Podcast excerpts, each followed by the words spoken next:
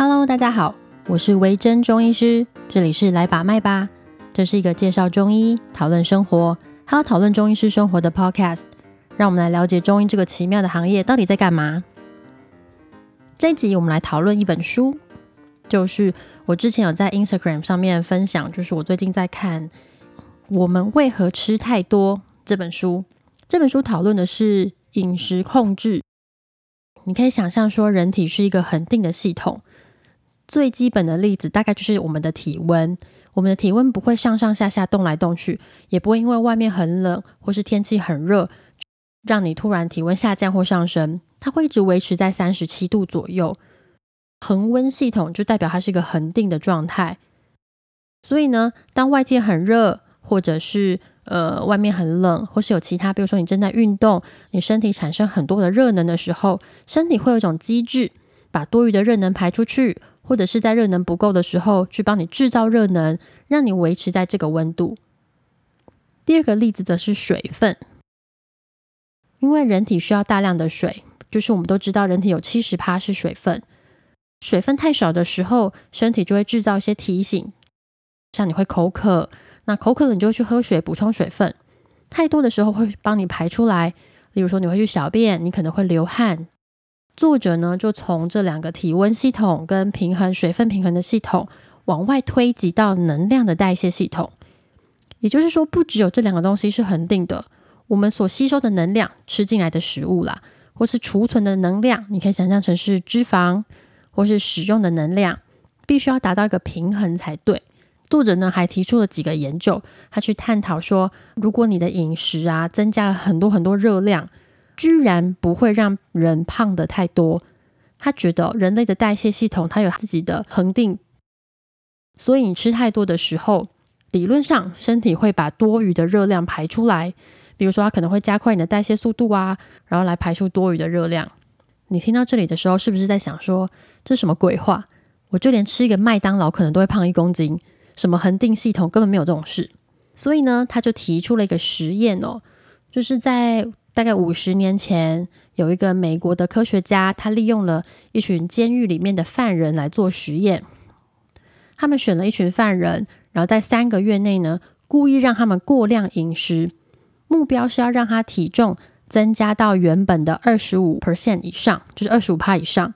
这个方法呢，就是把他们每天的热量摄取呢，从原本一天会两千两百大卡，增加到一天四千大卡。哇，这个超多，就是快两倍了。这样一开始呢，这群囚犯的体重其实就真的稳定上升，嘟嘟嘟的往上跑。但到了一定的时间之后，上升居然就停止了。即使他们吃四千大卡的食物哦，但体重居然都没有增加。所以啦，科学家们就开始继续提升热量。甚至高达一天一万大卡，但是体重就是卡关，没有办法再继续增加了。而且他们还限制这群人的运动。你要限制囚犯的运动，其实还蛮容易的。结果他发现，他们把自己的新陈代谢速度增加，来燃烧更多的能量保护自己。也就是说，身体会尝试消耗更多更多的热量，去阻止体重持续增加，造成身体的伤害。后来呢，实验就终止了。在实验结束十二个礼拜之后，这群人的体重全部回到原本的状态。这是什么超好的事情？这真的是天大的好事！我怎么从来没有过？跟这个实验相反的是另外一个有名的饥饿实验。我我发现五六十年前那个时候可能没有伦理委员会，现在都有。就是我们没有办法做一些真的会去伤害到人体的实验。这些人真的就是很猛好，反正那个饥饿实验就是说，它会让参与实验的人节食二十四周，然后呢，他们的体重呢也随之减轻了大概原本的百分之二十五左右。他们发现这群人的新陈代谢就比原本降低非常多。新陈代谢指什么？就是说他们的心跳跟呼吸都变得很慢，甚至连体温都降低了。当这群受试者，就是参加实验的人，恢复了正常的饮食之后。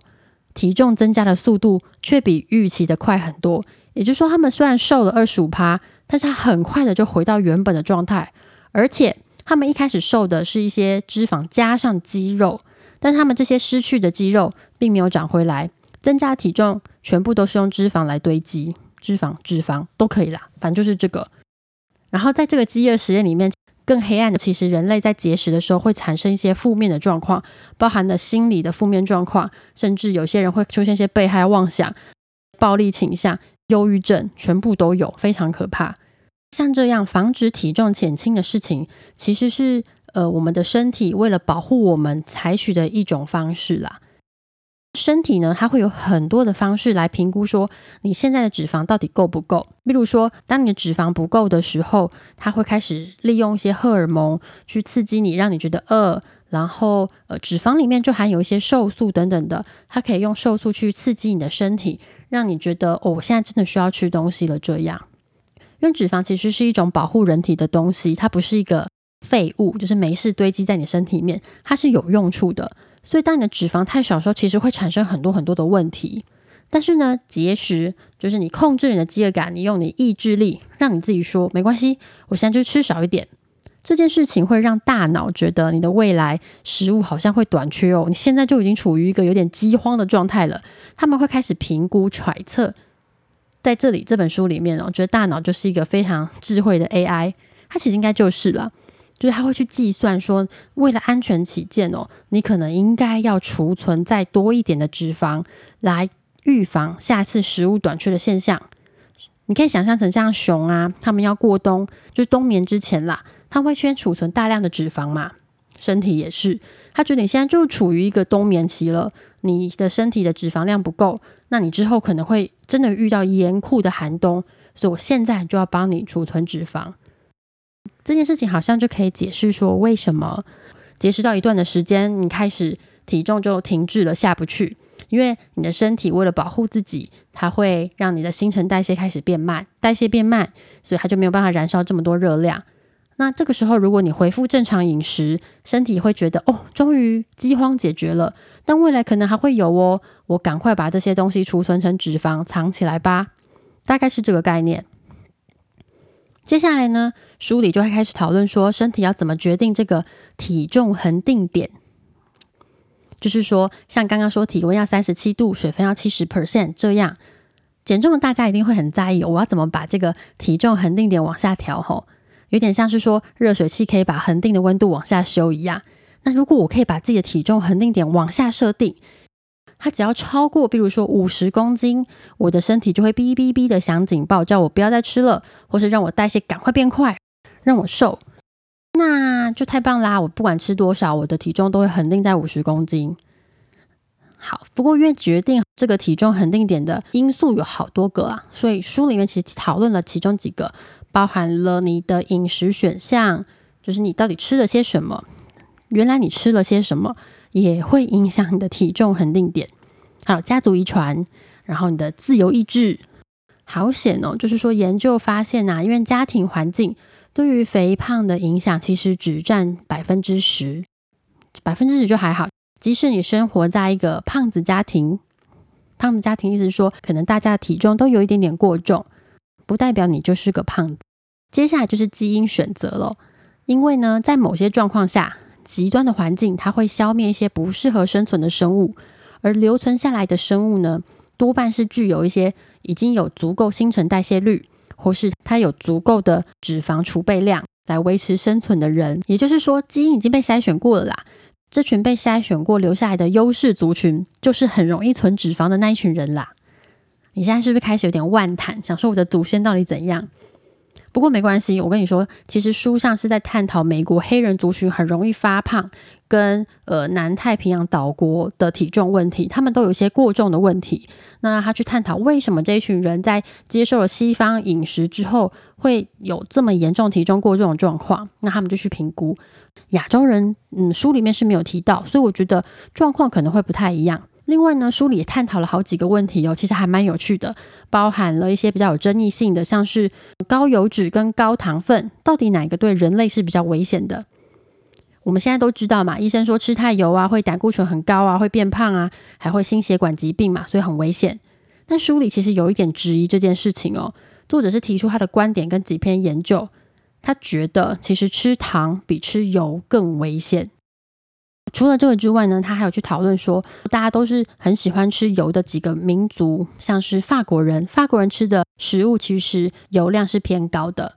但是跟美国人比起来，法国人还是体型偏瘦，为什么？然后他去探讨这些问题，归结了梳理很多论点之后，结论来啦，就是说呢，作者认为减重这件事情不可以单纯只靠节食或是任何一种饮食控制，不管你用哪一种节食方法，你的身体最终一定会击败你自己，然后得到一个新的体重平衡，下场就是你可能会体重停滞。等你停止这种饮食方法之后，可能会回到原本的体重，甚至更重。你下次要施行一个新的减重模式的时候，会更难。诶，这跟我最近看到一篇研究有点像，就是在说做一六八饮食控制之后，体重下降，但你停下来之后六个月，体重回到原状。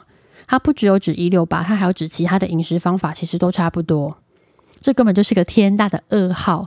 太可怕了。不过，作者在本书的最后面介绍一些他推荐的几种饮食方法，还有一些减重的方法，可以先大概介绍一下。其中有个最重要，也是我认同的，就是说你要选择一个对的食物。那他觉得有几种维生素，比如说欧米伽三这类的食物，其实对身体会比较好。它也可以控制你的体重恒定点。那比如说加工食物啦、含糖食物这种，当然就是要尽可能的避开。那另外，他有介绍一个正向饮食。正向饮食是有一点怎么说呢？心态上的。他觉得有大量的研究证明说，呃，这种正念思考，它会改善你的情绪，然后改善你的生活品质，可以帮助你的饮食状况。嗯，但是这件事情我就没有研究啦，就是给大家做参考。其实我讲的很简略，因为这本书呢，一来是它有点厚，它观点其实真的蛮多的。然后除了我刚刚说的糖分、脂肪，然后还有它还有讲一些身体的胰岛素啊、皮质醇等等的状况，我就有点忽略这些细节了啦。结论呢，大概就是说，他会建议你可以规律的吃三餐，然后吃一些健康的食物，包含了一些脂肪类的食物是可以吃的，蛋白质类的，那一但碳水化合物可能要控制一下量，那最好可以自己煮，自己准备食材。他也觉得吃原形的食物会比吃加工食物会好一点，避开一些糖类的啦、果汁类的东西呀。然后还有推荐某一些肉类、一些鱼类，大家可以做参考。这本书其实还蛮有趣的。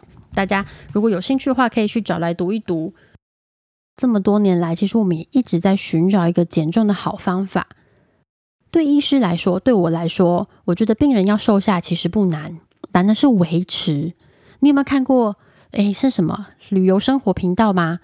它有一个什么减重达人的节目，就是一个外国节目，然后里面的呃参加节目的参与者都是。真的可能到两两百多公斤的人，那他们去参加这个节目，经过他们的锻炼、运动训练、饮食训练之后，他真的可以瘦下八九十公斤。但是过了几年，这个节目的团队他们去找原本参加这个减重节目的参赛者，发现他们体重慢慢的回升哦，维持真的是太难了。而且患者每次的复胖啊，其实就意味着他下次的减重会更难。所以，如果你只是光想靠着某些药物、一些坊间的饮食方法、一些健康食品，你就可以啊翘脚捻胡须的瘦身、轻松瘦，这其实真的不是一个好方法。医疗跟减重其实我觉得很像，他们都是需要彼此双方，就是医生跟患者的共同努力，它才能维持的比较久，才会有一个好的结果。所以我觉得大家在减重的时候啊，你去挑选一个饮食控制方式，你都要去看一下饮食方法背后的原理到底是什么。因为每隔一段时间，其实就会出现新的饮食控制方法，有的是有科学根据科学制作出来的，那有些是艺人啊或是网红的分享啊，什么菜单之类的。你们必须要去思考哦，今天照着这个做，我达成的目标到底是什么？我达到目标之后的结果会是什么？瘦了之后呢？再过三个月，我们会得到什么样的东西？是我可以保持这样子完美的体态，不一定是完美体态。我要收回我刚刚说的话，达成这样子纤瘦的体态，或者是只是瘦下来了，但是过了不久又回到原点。就不瞒大家说，我自己也不断的在尝试新的饮食法。我试过很多种，不管是一六八，然后生酮我没有，因为太难了。但是减糖我有试过，因为我其实是个易胖体质的人。像我人生巅峰也曾经到七十公斤啊，巅峰的空气我也是略懂略懂。我试过非常多方法，但是后来发现这些方法的确，一旦你松懈了，你很容易就回到你原本状况。因为我是个很喜欢吃的人，超喜欢吃，只要你没有改变你对饮食的心态，对我来说吃东西就是犒赏自己的方式，所以它其实是个享受。当你限制了这种方式的时候，你的人生就会感到痛苦，你就会很难持久嘛。所以后来我觉得比较好的一个做法就是改变你的饮食习惯，例如说，我不会去摄取多余的糖分，这是我最近在进行的啦。然后我尽可能的自己煮，尽可能的吃原形的食物，犒赏自己。有这么多方式，为什么我要挑个吃东西来犒赏自己呢？不要把吃美食这件事情当做是一个强烈的需求。所以我觉得比较重要的就是找到一个适合你自己的饮食方法，持续的执行下去，对你的身体健康以及你真的想要做一些什么这样的体重控制会比较有效果。不要去追随一些潮流啦，免得你在每一次痛苦的节食之后，只要停下来就会回到原状，这非常可怕。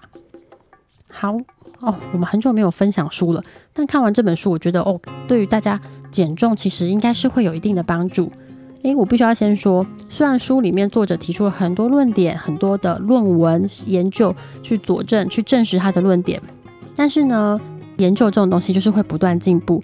我们之前说过，医学就是会不断的打脸自己嘛。目前为止，这是他的观点，然后这是目前我们所做出来研究去支持他的。